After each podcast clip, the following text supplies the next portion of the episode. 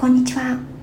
横浜で15年以上犬の保育園の先生を行っているなおちゃん先生と申します。本日は父と娘のヨーロッパ旅行記第15回目になります。こちらの父と娘のヨーロッパ旅行記これは私の両親が結婚25周年結婚式を記念して家族と一緒にヨーロッパ旅行をした時の記録になっています。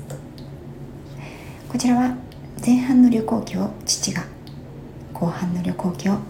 娘である私がそれぞれ書き残して日本に帰ってきた後一冊の本にまとめたファミリーヒストリーというか家族の旅行の記録になっております。こちらの配信では今回が15回目になるんですが1回目から10回目までの旅の記録は父の日記を私が読みその後11回目からを私の旅行記を自分自身で読むというスタイルになっています。もし前の配信も興味のある方がいらっしゃいましたら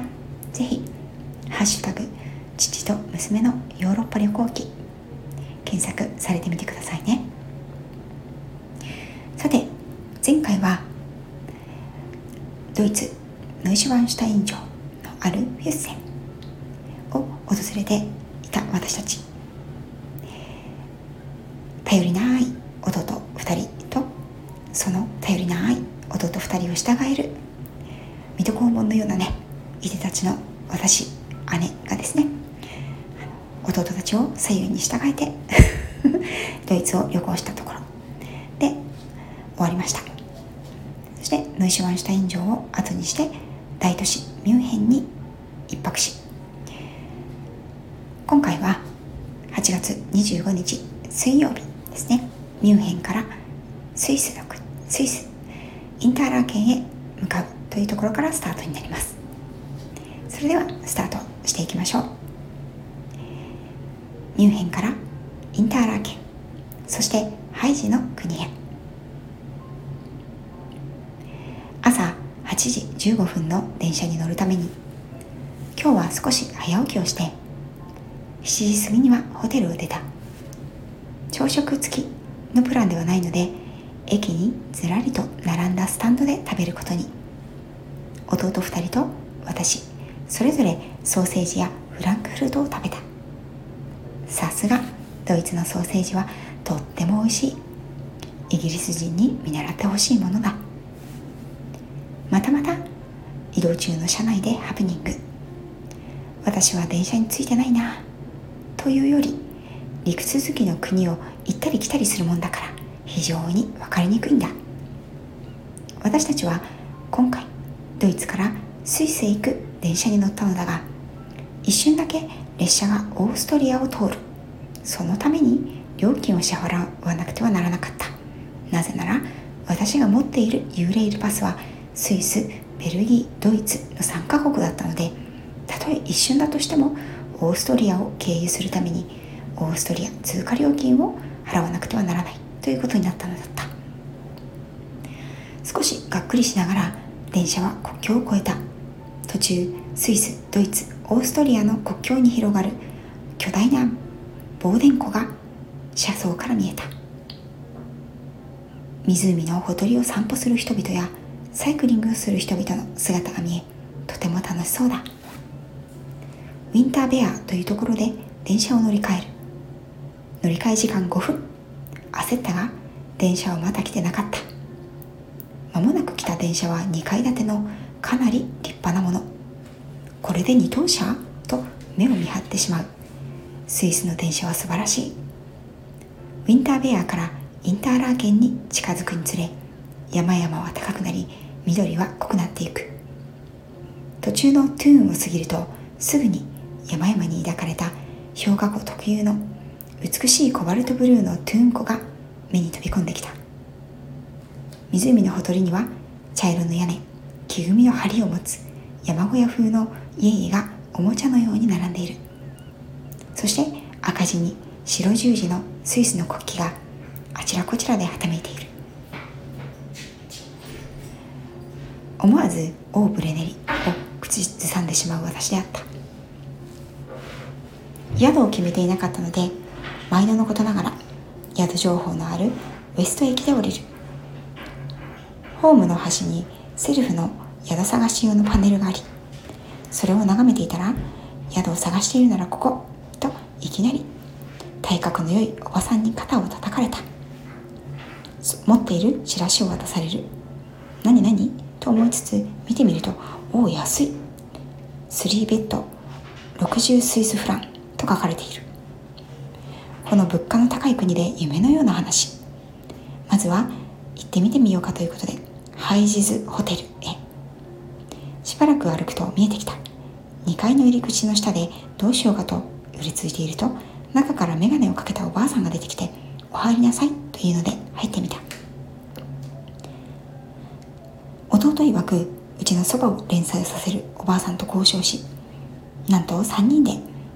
87スイスフラン約8000円で収まった。朝食はないけれどもシャワーもトイレもついていて私たちには十分すぎるほどである。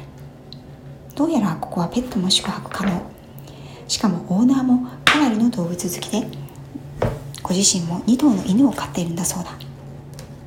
極めつけはホテルのすぐ横で飼われていた白い綺麗なポニーウィンデン。随分人懐っこいポニーであって可愛かった。まだ太陽は高く16時過ぎだというのに暑いくらいだ。トゥーン湖とは反対にあるブレンツ湖を見に行こうとオスト駅でシェルトホルンの行き方を確認してからテクテクと歩いていく。するとその辺りからみるみる天候が怪しくなってきたのであった。インターラー県は高い山々に囲まれた町で小さな町ながら日本人観光客はとても多い。その証にたくさんの日本語が街の中に溢れていた。それと同じぐらい多かったのがハングル文字。これには驚いた。スイスのど真ん中のこの小さな町が日本と韓国でそんなに人気とは。オスト駅を過ぎてからかなり歩きやっとブレンツ湖のほとりにたどり着いた。神秘的なブルーの湖面は静かでそびえ立つ周りの山々とともにバンフのレイクルイーズを思い出させる。湖をしばらく眺めてそろそろ夕飯を食べに町に戻ろうかと歩き出すとみるみる山頂に真っ黒な雲が湧き出し始めてぽつりぽつりと雨がそのうちザーッと降ってきた。しかし幸か不幸か私たちは3度目私は2度目の大きな虹を目にすることができた。虹はそんなに大きくはなかったけれどとてもはっきりとしていて美しいアーチを描いている。少し離れるとその虹が二重になって見えた。せっかくスイスに来たからにはチーズフォンデュを食べたいと私たちは意を決してレストランへ向かった。物価の高いスイスでまあまあというお値段のレストランを発見した。そうは言ったってどれもこれも高い。メニューを見てげんなりだ。しかし一度席についてしまったからには仕方がない。私はチーズフォンデュを。弟次男はミートフォンデュ。ストロガノフのようなものをそれぞれオーダーした。来てみてびっくり。一人前の基準がこの店は世界一般と全く違うので私の前に盛られたパンの量もだが弟のオイルフォンデュについてきたボウルいっぱいのフライドポテトそして謎すぎる。これまたボウルいっぱいの白飯。これは一体誰がどのようにして食えというんだろうか。死ぬ気で平らげるとデザートいる？もちろんいるよね。持ってきてあげる。とコーヒーの後に陽気なマネージャーが3人分のアイスを持ってきてくれたのだった。アイスもライスもいらないからもっと安くしてくれと一度心の中で叫んだのだった。宿について休む頃には雨はますます激しくなってきていて明日の私たちの登山計画は不安に包まれていたのであった。はいということでここで8月25日水曜日の記録は終了となっています。の日はねほとんど移動日でしたね。で一番最初にお話をした通過料金を取られてしまったユーレールパスについて改めて再度ねあのまだ聞いていないよという方のために軽く説明をしたいと思います。このユーレールパスというのはですねヨーロッパ大陸をまたいで運行している電車列車があるんですけれど国を決めて国と日数ですねを決めて、えー、その区間内その決められた国と決められた期間内であればまああのいろいろ制限はあるんですけれども電車が乗り放題というパスなんですよね。うん、で私はですねドイツベルギースイスの3カ国のパスを持っていたんですけど電車がね一瞬オーストリアを経由するためにオーストリア料金を払えというふうに社内で言われてしまったというところですね。うん、もう本当にあの分かりづらいですよね。はいこれねあの突然言われてもびっくりしたことを今でも覚えています。でねただこの車窓からの風景も非常に綺麗でサムネイルにも載せたんですけれども本当にねあのアルプスの少女ハイジに出てきそうな民家が山々の間に見えたりで、えーと、高いアルプスの山々の先端にはまだまだやはり雪がね8月でも残っていたりするわけなんですよね。せっかくスイスに来たんだから、えーと、翌日はねまあスイスの名峰に少し登ってみようというお話を話をですね、えーと弟たちと私としていたんですけれどもななんだかなんだかね夜になって雨が降り出してしまいました。でえー、っとですねスイスといえば山とかね登山っていうイメージだと思うんですけど、まあ、スキーとかね。ただそんな本格的な登山家とかでなくてもまあ結構あのハイキングコースであったりロープウェイだったりね登山電車で結構なところまで行けたりあの登山気分を楽しむということはできるんですよね。なので私たち私と弟たちはまあガチのね登山ではなくてる程度まで山電車で登って少しハイキング、まあ、トレッキングコースを歩こうっていうことを予定をしていました。でこの時に泊まったこのホテルハイジズホテルってね はい可愛い名前のホテルで本当にねあのなんだろうユースホステルに毛が生えたような感じのところではあったんですけれどもなんか若者が多くてねおそらく日本人も多かったんだと思います、このポニー白いポニーがいたのをね本当によく覚えています。なかなかねポニーを飼ってるホテルってないと思うんでね。うん。でえっ、ー、とそしてこの日の夜夜ご飯をね本当はねなんかやっぱり物価が高いので買って食べよう買ってホテルに持って帰って食べようかいうのも思ってたんですけど本場のチーズフォンデュをね食べてみたいっていうのとあとはねスーパーで買うにしても何て言ったって食材が高いんですよ。